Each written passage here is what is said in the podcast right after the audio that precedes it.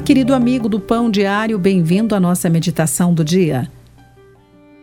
A autora da nossa meditação de hoje escreve assim: À medida que os dias passam, tenho dores nas articulações, especialmente quando o tempo esfria. Alguns dias sinto-me menos como uma conquistadora e mais como alguém conquistada pelos desafios de se tornar idosa. Por isso, meu herói agora é o idoso Caleb o antigo espião enviado por Moisés para explorar Canaã, a terra prometida, conforme o livro de Números, capítulo 13.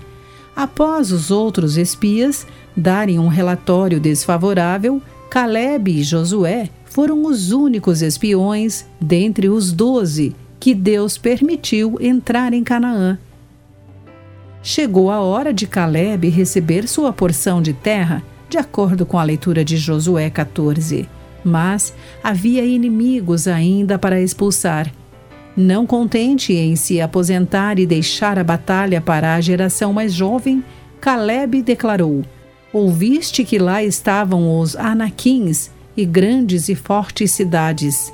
O Senhor, porventura, será comigo para os desapossar, como prometeu.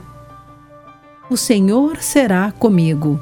Pensar dessa maneira o deixou pronto para a batalha ele se concentrou no poder de Deus, não em seu próprio, nem em sua idade. Deus o ajudaria no que fosse necessário. A maioria de nós não pensa em fazer algo grandioso quando alcançamos uma determinada idade, mas ainda podemos fazer grandes coisas para Deus. Não importa quantos anos tenhamos. Quando as oportunidades como as de Caleb surgirem em nosso caminho, não os coloquemos ao lado. Com o Senhor nos ajudando, podemos conseguir. Guarde isso em seu coração. Filipenses 4,13 diz: Tudo posso naquele que me fortalece. Aqui foi Clarice Fogaça com mais uma meditação Pão Diário.